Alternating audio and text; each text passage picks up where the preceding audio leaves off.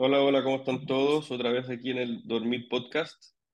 Eh, hace tiempo que no nos juntábamos eh, por diversos motivos, pero bueno, ya estamos aquí otra vez y tenemos una tremenda invitada el día de hoy desde Brasil, Vanessa Yeto, que seguramente muchos de ustedes que están escuchando este podcast la conocen. Vanessa es fonoaudióloga, eh, es además doctora por la Facultad de Medicina de la Universidad de Sao Paulo, especialista en terapia miofuncional está certificada en medicina del sueño, bueno, además mamá, trabaja un montón, así que muchas gracias, eh, Vanessa, por, por aceptar nuestra invitación y tenerte por aquí. Gracias a ti, gracias a ti, Felipe. Eh, además de todo, también intento dormir bien, ¿sí? Porque con dos niñas de trabajo y todo, muchas veces nos falta tiempo para dormir, pero que esto es muy importante de preservar. Así es. Oye, bueno, además, bueno, se agradece, ¿ah? Eh, Vanessa es brasileña, pero habla un perfecto español, así que un gusto tenerte aquí y poder conversar en, en, en este idioma que, que permite que salgamos a tantos otros países, así que muchas gracias.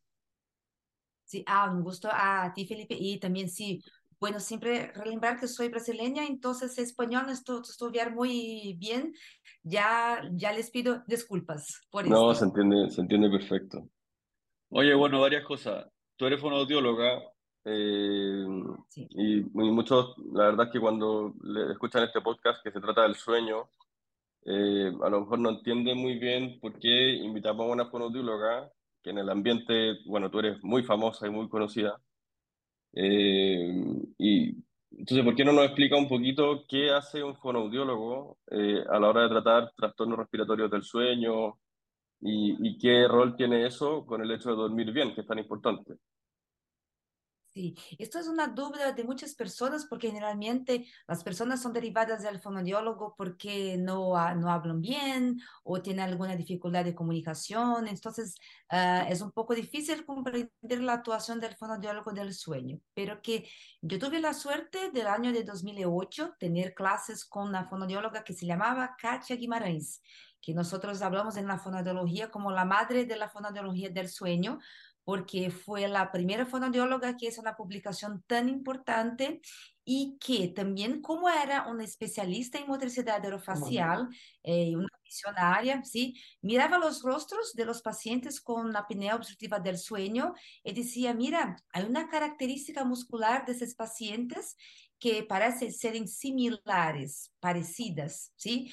Y cuando los pacientes abrían la boca, también venía cosas muy parecidas, como para, por ejemplo, la anchura de la lengua, uh, características de función de mastigación, de respiración. Muchos de los pacientes, mismo adultos, tenían uh, uh, características de respiradores orales. Entonces, fue la primera persona que hizo esa observación y sí, es una, una pesquisa tan importante que fue intentar entrenar la musculatura orofaringea y orofacial de esos pacientes, Felipe, y ver que solamente con el entrenamiento los pacientes que tendrían un grado moderado de apnea obstructiva del sueño cambiaron estos grados hasta apnea obstructiva del sueño leve y además también mejoraron, disminuyeron la somnolencia excesiva diurna y la frecuencia e intensidad de los ronquidos. Entonces, yo tuve la suerte de tener esta, esta clase, este contacto con esta experta en el año de 2008 y esto me dejó completamente encantada, ¿sí? Porque es una actuación muy puntual y, pues, bueno, después de esto eh, también nosotros hicimos uh, una investigación sobre uh, los efectos de este tipo de terapia en los ronquidos del paciente. Por eso que creo que acá estoy hoy.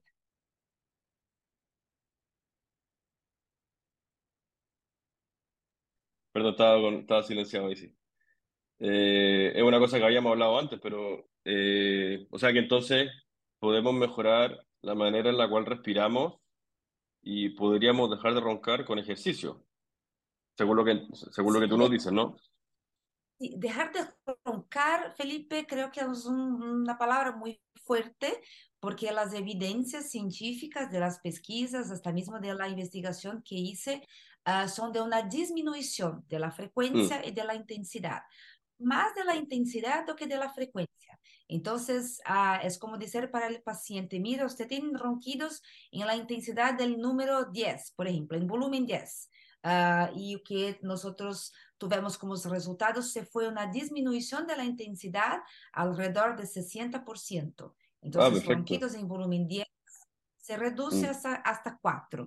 De la frecuencia, una disminución de 35%, que mm, puede ser decir de tener menos ronquidos durante la noche y menos ronquidos durante una semana, por ejemplo. mm. Pero creo que vamos a decir esto, que es más importante que esto no es para cualquier paciente. Entonces, los pacientes tienen que ser muy bien evaluados, uh, en principio también por el médico otorrino, porque un paciente que no respira bien, no tiene una buena respiración porque tiene una adenoides hipertrófica, una amígdala hipertrófica, este paciente no va a ser un buen, No, buen bien. candidato para terapia miofuncional orofacial. Oye, me gustaría saber cuál es la definición que tienen ustedes, las- los fonoaudiólogos expertos en terapia miofuncional, de lo que es el ronquido. ¿Qué es el ronquido para ustedes? Sí, ¿Cómo lo el, definen?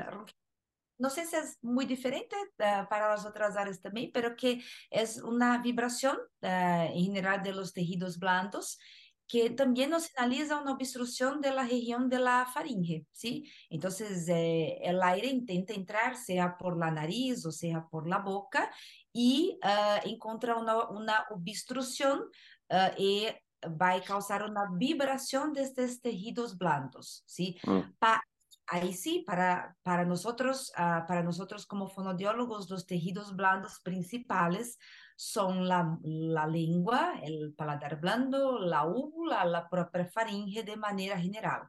¿sí? Entonces, esta, esta vibración generada por esta dificultad de la pasaje del aire va a generar este ruido tan característico que es el ronquido. Y puede mm. se pasar al paciente que respira por la nariz o por la boca. Oye, y bueno, la respuesta yo la sé, pero te la hago a ti de todas maneras. ¿Es normal que una, una persona, que un paciente ronque o no es normal? Bueno, vamos a pensar en frecuencia e intensidad, ¿no? Porque, por ejemplo, Felipe, sería súper normal si estoy con gripa, estoy con gripa, uh, tengo dolor de la garganta, una inflamación, voy a dormir, voy a respirar por la boca por la noche, ahí sí es normal tener, tener Mm. ronquido. Es normal si estoy súper cansada, voy a Chile, voy a una fiesta, tomo un súper marav maravilloso, ¿sí? Y voy a tener ronquidos por la noche, pero que esto es súper puntual.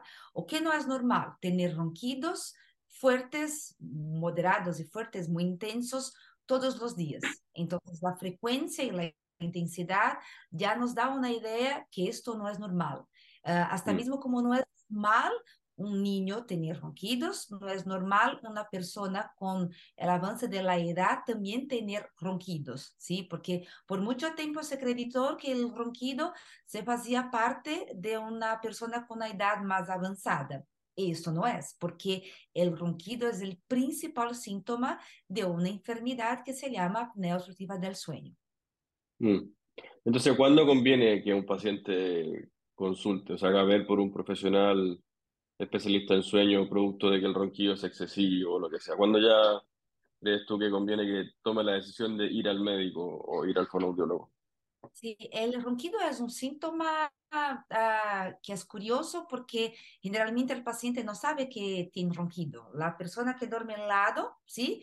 Que a depender de la calidad del sueño de esta persona, va a perceber o no el ronquido. Entonces, hay casos clínicos que son, que son muy chistosos, como por ejemplo, el paciente uh, se separó de su esposa Uh, la primera esposa, por una adaptación o una calidad de sueño buena, nunca te queja del ronquido. Y la nueva enamorada o esposa está diciendo, entonces el problema es la esposa o es el Claro.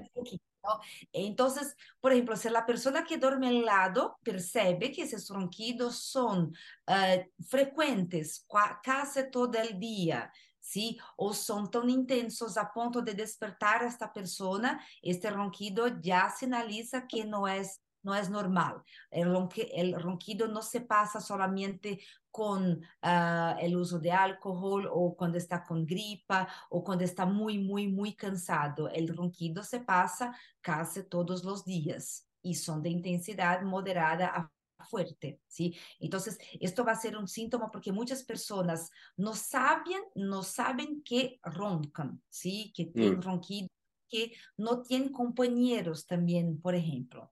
¿Sí? Entonces, muchas veces la enfermedad también va a se retrasar un poco el diagnóstico porque no hay la queja. Entonces, muchas veces son pacientes que se despiertan cansados, uh, pacientes que sienten que no tienen una buena noche de sueño y que nunca van a pensar que puede ser por una apnea obstructiva del sueño, por ejemplo, porque no tiene alguien que duerme al lado con la queja uh, de ronquido.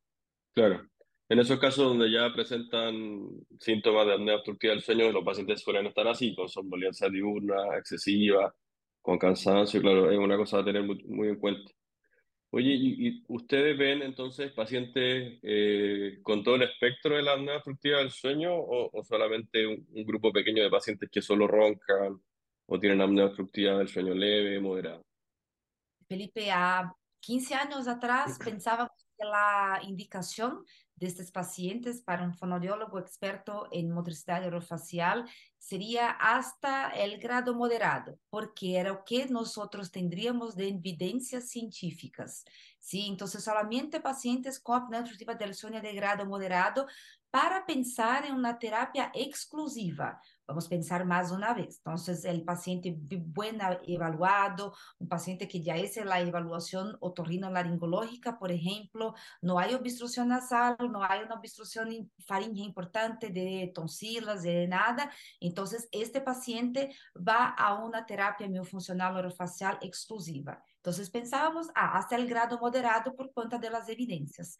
Hoy la es un poco más amplia, ¿sí? Bueno para nosotros como fonodiólogos y bueno para los pacientes y colegas también, otros profesionales en, en sueño que tienen alguna dificultad con derivar para terapias. Entonces, por ejemplo, un paciente con apnea obstructiva del sueño de grado severo, ¿sí? Este paciente se va a una terapia miofuncional orofacial exclusiva, es difícil. Vamos a pensar que es severo a partir de 30 hasta 200, por ejemplo. Exacto. Pero, pero que un paciente que está en grado severo, 30, 32, 35, que sea, y que tiene asociado la pérdida de peso, ejercicios físicos y terapia miofuncional, esto puede seguir bien. Ahora, el paciente que ya usa la CIPAP, que tienen enfermedades cardiovasculares importantes o ya teve eventos como uh, arritmia, infarto, hasta mismo ABC, este paciente tiene que se adaptar a un aparato de CPAP, ¿sí? Y los pacientes no consiguen porque se despiertan con sequedad en la boca, uh, se despiertan mucho por la noche, sacan la mascarilla, tiene una buena nariz para respirar por la nariz por la noche con la CPAP y no tiene una buena adaptación. Fuga de aire por la boca. Entonces, hoy nuevas evidencias y experiencias clínicas nos muestran que asociar terapia miofuncional orofacial y la CPAP puede ayudar al paciente mm. a aumentar la adherencia. Entonces, esto es porque más una vez, Felipe, vamos a pensar en uh, la, la, la, importancia de la musculatura, tanto por los síntomas del, del, ronquido, cuanto por la enfermedad de la apnea obstructiva del sueño, ¿sí? Para que yo tenga una buena respiración nasal, además de tener una nariz buena, uh, mi cerebro debe comprender que la respiración sea hecha por la nariz. Perfecto. Yo tengo eh, hay, hay, la importancia de tener músculos, ¿sí? Que mantengan la boca cerrada y la lengua bien posicionada. Y para esto, esta es la actuación de la terapia miofuncional orofacial, por ejemplo, en pacientes que usan la CEPAP, ¿sí? Mm. Porque además de también trabajar este esfínter velo faríngeo, ¿sí? Que muchas veces puede ser cerrar con la expiración, ¿sí? Entonces vamos a manejar también esta fuerza, también podemos manejar la percepción del paciente de la respiración nasal, la posición de la lengua y intentar manejar los músculos uh, orofaciales para intentar mantener esta boca cerrada por la noche. Perfecto. Entonces, a ver si entiendo bien, para que lo entienda la gente también. Entonces, tú como fonoaudióloga lo que haces es mejorar la musculatura de la garganta y la manera en la cual cerramos la boca, posicionamos la lengua para, de esa forma, mejorar el paso de aire por la nariz y en un paciente que ronca o que utiliza CPAP, el CPAP funcione mejor o deje de roncar solamente con ejercicios. ¿Sí? Perfecto, perfecto, Felipe. El gran problema es que el, el sitio de la obstrucción o donde se pasa la apnea obstructiva del sueño, uh, no estoy hablando ahora de una hipofaringe, ¿sí? Más uh, naso y orofaringe, pero que el sitio de la faringe donde se pasa la vibración del ronquido o hasta mismo la obstrucción es el mismo sitio que coexiste con otras funciones además de la respiración, es el mismo sitio de la deglución. Es el mismo también donde vamos a hacer la mastigación. Entonces, muchas veces estos pacientes que presentan apnea obstructiva del sueño y ronquidos también son pacientes que tienen alteración de la función de respiración, mastigación y deglución. Entonces, por ejemplo, vamos a pensar, me gusta mucho porque creo que uh, hay muchas personas con experiencias diferentes que están nos escuchando, ¿no? Entonces, vamos a pensar que Felipe uh, quiere uh, ser más fuerte, tener más músculos y va al gimnasio, al gym, ¿sí? Para... Eso, eso, eso intento, eso intento, tener músculos. yo también, yo también, sí. Felipe que algunas veces te tengo que escoger en ir al gym o, o dormir. Entonces, sí. en este momento estoy haciendo la escuela de dormir. Sí, sí, sí. Otro día voy al gym. Bueno, intentar un equilibrio, pero que, que piense que una persona quiere ser más fuerte y vaya al gym, ¿sí? Entonces vamos a pensar que puede hacer ejercicios de fuerza, pero que no es solamente esto. Tiene que tener una alimentación balanceada. Tiene que pensar en las funciones que hace al día, como caminar o hacer una corrida, cómo los músculos van a estar uh, trabajando sinérgicamente, ¿sí? Y para esta área de la faringe, por ejemplo, no es posible hacer solamente ejercicio, ejercicio, ejercicio con la lengua, por ejemplo, ¿sí? Si el paciente hace una deglución alterada, si no deglute con la presión adecuada, si hasta mismo tiene queja de se sentir atorado, ¿sí? de disfagia. ¿sí? sí. Pacientes que cuando están se alimentando con frecuencia presentan tos, porque el, mus el mismo músculo que no está haciendo, uh, que, no, que no está siendo posible mantener el espacio para pasaje del aire, es el mismo músculo que muchas veces no contrae adecuadamente para hacer una deglución. Entonces, es un trabajo que es un trabajo no es solamente de ejercitar, pero que también pensar cuál es la función de estos músculos. Entonces, Perfecto. además de aprender a ejercitar, es aprender cómo respirar, cómo Perfecto. masticar, cómo deglutir. Me queda súper claro. Yo creo que la gente también. Oye, ¿cómo lo hacen? Pues yo soy, yo soy torrino, soy cirujano de sueño. Eh, bueno, Michel Cajali es uno de los primeros cirujanos del sueño que re, re, re, hizo que resucitara la cirugía de sueños eh, de alguna forma en el mundo, producto de que empezó a manejar un músculo que es el músculo palatofaringio, que para muchos de nosotros es el malo de la película, cuando intervenimos pacientes de, de, cirugía de sueño. Entonces, ese músculo nosotros lo movemos, lo reposicionamos, eh, en algunos casos lo cortamos. Eh, ¿Qué hacen ustedes en un paciente que se opera de una cirugía de sueño? ¿Consideras que es fundamental lo que hace el fonoaudiólogo siempre, en algunos casos, en algunos sí, en algunos no? ¿Qué me puedes decir al respecto de eso? Ah, Felipe, que pienso que sería un gran deseo y y hasta mismo porque tengo muchos colegas brasileños que también hacen la actuación en cirugía del sueño, es que, uh, mira, muchos pacientes después de la cirugía presentan al otorrino, por ejemplo, una queja de deglución. Y dicen, Siempre, ah, doctor, sí. entonces, ¿por qué usted hace esa cirugía? Ahora no estoy consiguiendo deglutir, el, el alimento se queda parado, atorado en la garganta, y los cirurgianos piensan, ¿será que es alguna cosa de la propia cirugía? O qué pienso que sería el mundo ideal, ¿sí? Que este paciente, antes de hacer la cirugía, pudesse ser evaluado por un fonoaudiólogo experto, porque muchos de los pacientes, por cuenta de la edad, de la debilidad de la musculatura, ya presentan uh, alteraciones de la deglución, Felipe, Mm. ¿sí? Que muchas veces después de la cirugía, con dolor y con todo, puede ser hasta mismo una fase transitoria, ¿sí? Pero que el paciente se queda más perceptivo al que está se pasando por la región de la faringe de la garganta. ¿sí? Y piensan que o que se pasó es que fue la cirugía que no fue bien sucedida y por eso está uh, ahora presentando tos durante la, la deglución pero que creo que este, este problema es antes, ¿sí? Porque la gran mayoría, sé que las personas están nos escuchando, nos están nos viendo, pero que la gran mayoría de los pacientes ya presentan alteraciones de la deglución. Entonces, por ejemplo, uh, al revés de, de deglutir con la presión adecuada, de la parte anterior de la lengua, ustedes pueden intentar hacer esta experiencia ahora. Vamos a hacer una deglución de saliva. Perfecto, okay. vamos a hacerlo. ¿Cómo usted dice la deglución de saliva? Ah, la gran mayoría va a decir deglutiendo, ¿sí? No van a prestar atención. Ahora, ahora sí. Y queden atentos a su lengua y a sus labios. Y ahora sí, hace una deglución de saliva. ¿Cuál fue el movimiento de la lengua? Ah, más una vez.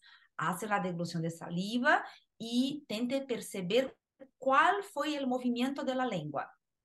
Muchos pacientes van a decir que la parte anterior de la lengua, la punta, la lámina de la lengua, no tiene movilidad o presión contra la región anterior del paladar duro. La traducción más fácil es que muchos pacientes no hacen presión de la punta de la lengua contra la región anterior del paladar blando, atrás de los dientes centrales. La punta se queda baja y generalmente intenta hacer presión solamente con la región posterior.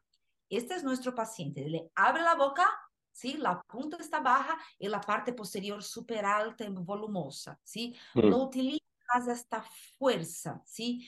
Y cuando este paciente muchas veces hace la cirugía, porque dar una fase transitoria con una mejor dolor, una sensibilidad mejor del esfínter faríngeo, ¿sí?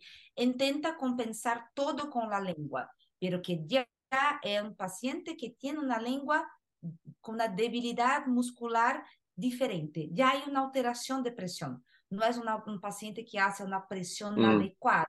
Entonces, si pierde un poco de la presión velofaringea, va a se atorar más. Yo me recuerdo de un paciente que intentaba comer naranja, ¿sí? Naranja Sí, sí, naranja, sí.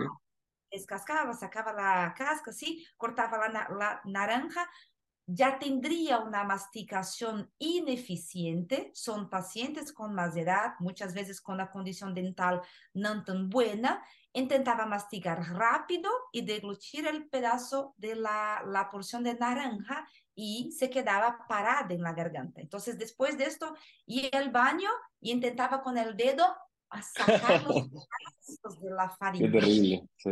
y me decía, no, esto se pasó después de la cirugía, después de la cirugía. Y yo decía, señor, ah, vamos, va- vamos a intentar recordar de esto. Antes de la cirugía, ¿no se sentía dificultad de comer alimentos más secos, un pastel, o hasta mismo hacía su alimentación sin líquidos? No, no, no, sin líquidos ya era imposible, porque me sentía atorado. Entonces, mira, es una queja anterior y Mm. muchas veces no hay una evaluación para esto, muchos de los pacientes pueden desarrollar una disfagia después de la cirugía. Perfecto, ¿sí? sí, entiendo, sí, me queda muy claro.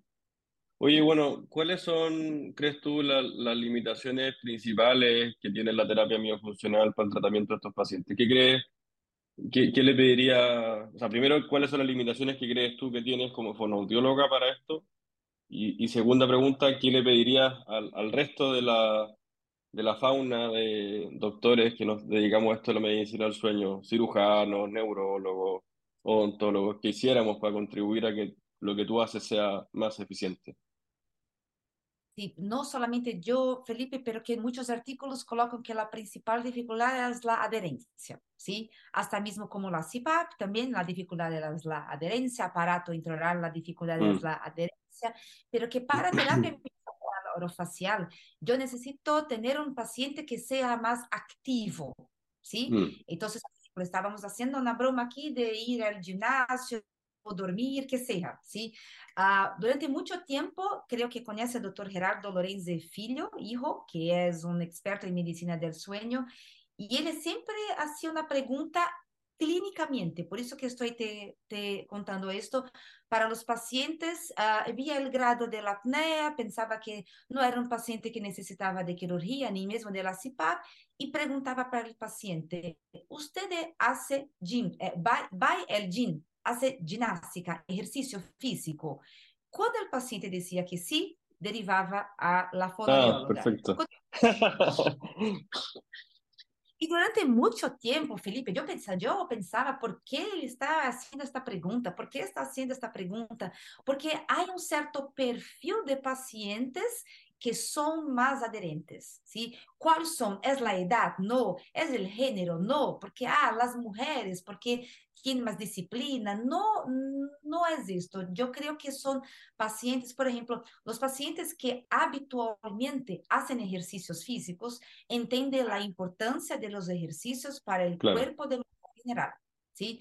Mm, Entonces, cuando evalúo este paciente, eh, voy a hacer la, prescri- la prescripción de un entrenamiento para la musculatura faríngea. Este paciente comprende por qué debe hacer, por ejemplo, por qué debe hacer acoplamiento de la lengua, chasquido con la lengua. ¿Es porque solamente do chasquido? No, no es una broma esto, es porque esto va a manejar un músculo, va a ayudar a posicionar la lengua, y esto es importante para la respiración nasal, para la deglución. ¿sí? Entonces, él va a hacer, ¿sí? Y va a encontrar un tiempo de hacer en su día, y esto vamos a manejar juntos. Entonces, por ejemplo, ustedes manejan un auto, sí, ¿durante cuánto tiempo? 30 minutos para ir, para 30 minutos para volver a la casa. Entonces, por este tiempo, va a hacer un, dos ejercicios con lengua. Perfecto. ¿Ustedes cepillan los dientes? Sí, cepillo los dientes. ¿Cuántas veces al día? Tres veces al día. Perfecto. Entonces va, va, va a necesitar de un minuto. Mira, no estamos hablando, Felipe, de 20 minutos, ni mismo de 10 minutos. Estamos hablando de un minuto a más de cepillar los dientes, porque ya está enfrente del espelho, ya tiene las, las manos limpias, va a abrir la boca, observar la región de la faringe y va, por ejemplo, a hacer una A, A, y observar la región de la úvula, elevar. Por ejemplo, este no es un ejercicio para todos, es un ejercicio que puede ser ya empezar a preparar el músculo del paladar blando.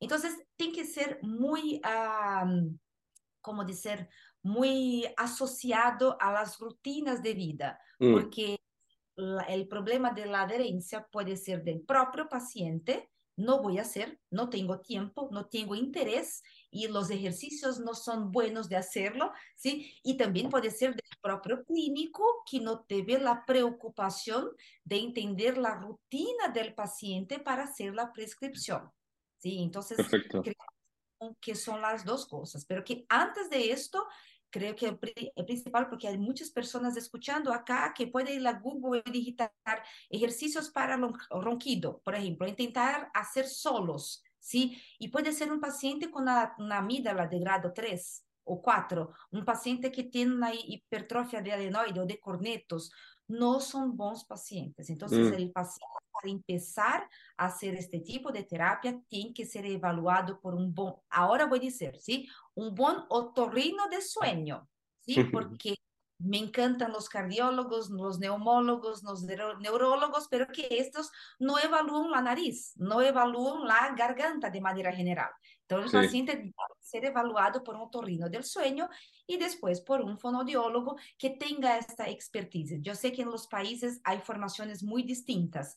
En Chile estoy súper contenta porque tengo muchos alumnos chilenos sí que están se dedicando a esto. En otros países de Latinoamérica de manera general también, pero que esto es muy importante que mm. el paciente sea evaluado. Oye, qué bueno que lo dijiste, porque yo te iba a hacer una pregunta a ver si existía algún ejercicio que pudiese recomendar que fuese una especie de One Fits for All, donde pudiésemos decir, haga esto y seguro que algo va a mejorar su ronquido, pero parece que no es tan así. Sí, no, eh, me gustaría que, que se fuese de esta forma porque sería más fácil, yo podría Claro. grabar vídeos, eh, tengo mi Instagram con muchos seguidores, pero que el principal punto eh, Felipe, es la evaluación, ¿sí? Después Sí, de esto. Yo creo sí que hay puntos que las personas solas ya pueden empezar a perceber, porque, por ejemplo, funciones de respiración, mastigación y deglución son vitales, ¿sí? Exacto. Entonces, uh, después de una cierta edad, vamos a hacer esto de una forma automática, sin tener la percepción. Por ejemplo, si yo preguntara ahora a usted, Felipe, ¿dónde está su lengua? ¿Qué va a me responder? En la boca. ¿Dónde? De la boca, esto, la 100% de los pacientes responde que está dentro de la boca. Ahora voy a hacer una dirección. Felipe, ¿dónde está la punta de la lengua, esta, esta región anterior? Cuando usted está, no está hablando, entonces no está teniendo movimiento, está con la boca cerrada, ¿dónde está la punta de la lengua? Su punta de la lengua. Bueno, está, en, en mi caso está en el paladar duro, en la arruga del paladar duro. En mi Perfecto. caso. de las rugas palatinas. Perfecto. Exacto. Entonces, muchos de los pacientes a nos escuchar ahora pueden pensar, no, no percibo, no, percibo que la punta de mi lengua está uh, apoyada en los incisivos inferiores, por ejemplo, o no, no, está entre los dientes. Esto puede ser una alteración de la propia posición y musculatura de la lengua o hasta mismo puede ser una alteración del, del, propio esqueleto, de la propia, de la propia dimensión de la maxila y de los dientes que no permite que esta lengua se quede bien posicionada. Entonces, tener esta percepción, mira, entonces estoy con una, una posición de lengua alterada o adaptada, voy a procurar un especialista para entender por qué esto está, está se pasando. O hasta Perfecto. mismo las personas le preguntan, ¿cómo está su respiración? Buena. ¿Por dónde usted respira? Por la nariz. ¿Y cuando, es, cómo va, cuando vamos a ver? La boca está abierta, la lengua está baja, escuchamos que hay flujo por la boca y el paciente está bien adaptado con esto porque teve todo su desarrollo adaptado a esto, le respira por la boca. ¿Cómo está su mastigación? Si tiene dientes buenos de los dos lados, una buena condición dentaria, usted debe mastigar bilateral alternado, no de los dos lados al mismo tiempo. Entonces, si la articulación temporomandibular también está buena, entonces voy a usar un lado, voy a usar el otro y voy a hacer la deglución. O no, yo tengo mastigación solamente de un lado. Generalmente, cuando el paciente va a abrir la boca, en la parte posterior está volumosa y la lengua está simétrica. Entonces, Mm. perceber estas funciones que son automáticas ya nos ayudan hasta mismo a pensar en cuál va a ser la terapia, ¿no? Entonces, por ejemplo, a posición de la lengua, ah, conseguir un manejo, un manejo de fuerza, por ejemplo, y posicionar la lengua. No sé si es posible, porque si cuando se olvidar de la lengua, la lengua va a estar baja. Entonces, siempre es un, es un manejo de ejercicio con posición, con propiocepción y con función. Perfecto. Oye, bueno, ha sido, ya no se nos acaba el tiempo, así que ha sido un placer tenerte, Vanessa, por aquí, de verdad. Eh, qué ganas de estar más tiempo en realidad hablando de todas estas cosas, pero, pero el tiempo se nos acaba, así que muchísimas gracias por, por asistir al Dormir Podcast. Espero verte pronto. No sé si nos veremos en Río, probablemente en el World Sleep. Nos vemos en Río, en Ah, World Sleep. perfecto. Eso, ahí Sí, nos vemos. Así que Sí. muchísimas gracias por todo esto, por, por toda tu enseñanza y estas cosas. Y nos vemos pronto, así que a la audiencia que nos escucha, decirles que, que nos comparta, que nos dé like. Eh, vamos a seguir eh, hablando de estos temas tan apasionantes del sueño para que todos puedan dormir cada día mejor. Así que muchas gracias, Vanessa, que estés muy bien. Gracias a ti, Felipe. Yo agradezco mucho de corazón. Agradezco a todas las personas que están escuchando. Eh, Chile para mí es como casa, una segunda casa.